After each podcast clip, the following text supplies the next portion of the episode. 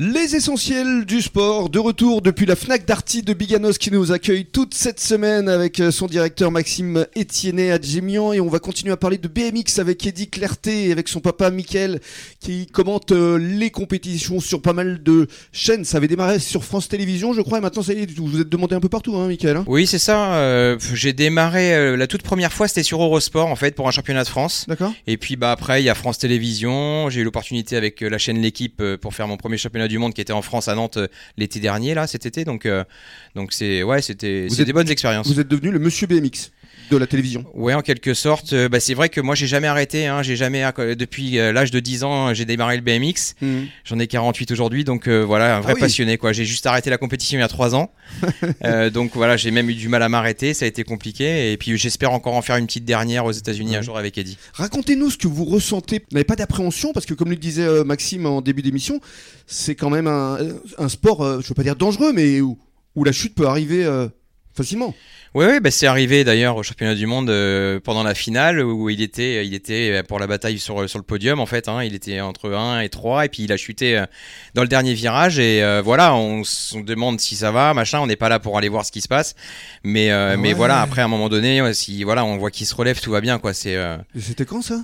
c'était au championnat du monde de BMX à Nantes fin juillet. Fin juillet, donc c'était cet été alors. Oui. Waouh. Et là, quand on le voit par terre, euh, qu'est-ce qu'on. Parce qu'on est à l'antenne en même temps. Bah, euh, on est à l'antenne, donc euh, il faut rester, il faut rester, il faut parler de tout le monde, il faut parler de celui qui gagne, celui voilà, et il faut parler des 8 quoi. hein, et même si on peut parler, avoir un petit mot pour Eddie en espérant que tout va bien, ouais. mais euh, mais Et voilà, il faut il faut rester neutre quoi. Il s'est passé quoi alors, Eddie? Raconte-nous un peu cette chute. Bah en fait, pour te raconter euh, un peu le, je peux, si je te raconte que la chute c'est pas drôle. euh, là, je pense que j'étais dans ma première finale euh, en championnat du monde. J'étais à l'extérieur donc euh, sur la grille, Mhm. la place la moins avantageuse en fait euh, du départ. Et euh, contre toute attente, bah je fais le meilleur départ de ma vie. Je sors, je sors en tête avec l'anglais Kai White. Lui, il glisse dans le premier virage. Il glisse de l'arrière et du coup ça, ça me sort un peu de ma course. Et je, me, je me décale à droite en deuxième ligne. Du coup je suis trop loin pour resserrer après. Mais j'étais devant donc j'ai des photos, j'ai la vidéo. où voilà, je suis pendant quelques secondes, bah, je suis devant. Donc c'est vrai que de passer euh, de ça à justement tomber euh, dans le dernier virage pour la troisième place. Mais il s'est passé quoi La chute? En fait, l'a chute, c'est euh, c'est en fait, bah, j'étais avec Joris Dodé, je me battais pour la troisième place, du coup, parce que je me suis fait doubler en deuxième ligne. T'as trois gars qui sont passés dans le deuxième virage, donc en fait, je suis passé de premier à quatrième, et je me suis dit là, bah, je vais essayer au moins d'aller chercher une médaille. Je revenais un peu sur Joris, du coup, j'ai essayé de, de, de couper dans le virage, et j'ai pris sa, sa roue arrière, donc, euh, donc en fait, je suis tombé, euh, je suis tombé dans le dernier virage, quoi. Donc Mais, huit- huitième, c'est ça?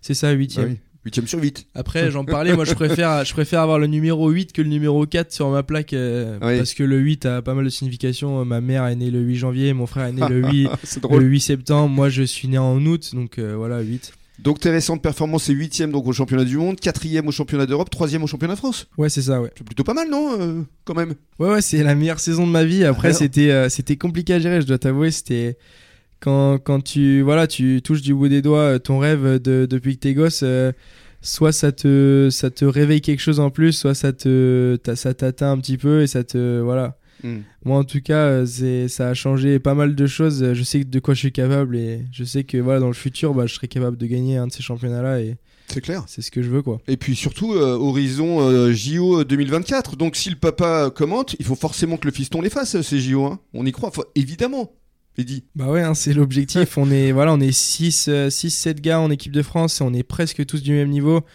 Donc voilà, ça démarre en janvier les points individuels donc euh, donc voilà quoi, c'est 2023 2024, va falloir être régulier, va Mm. p- falloir pas se blesser, va falloir aller très très vite quoi. Ouais, mais je me souviens que la première interview qu'on avait faite ensemble, c'était il y a quelques années, je sais plus combien, 4, 5 ans, euh, Eddie euh, ou Michael? 6, 6 ans déjà? Ouais, ça passe. Déjà, je te disais objectif JO 2024, tu te souviens? Eh ben, tu vas y aller, moi je te le dis, c'est sûr. Et avant ça, tu vas défendre ton titre de champion du monde dans une discipline qui s'appelle le pump track, c'est ça hein? Donc ça, on va en parler dans quelques minutes, à tout de suite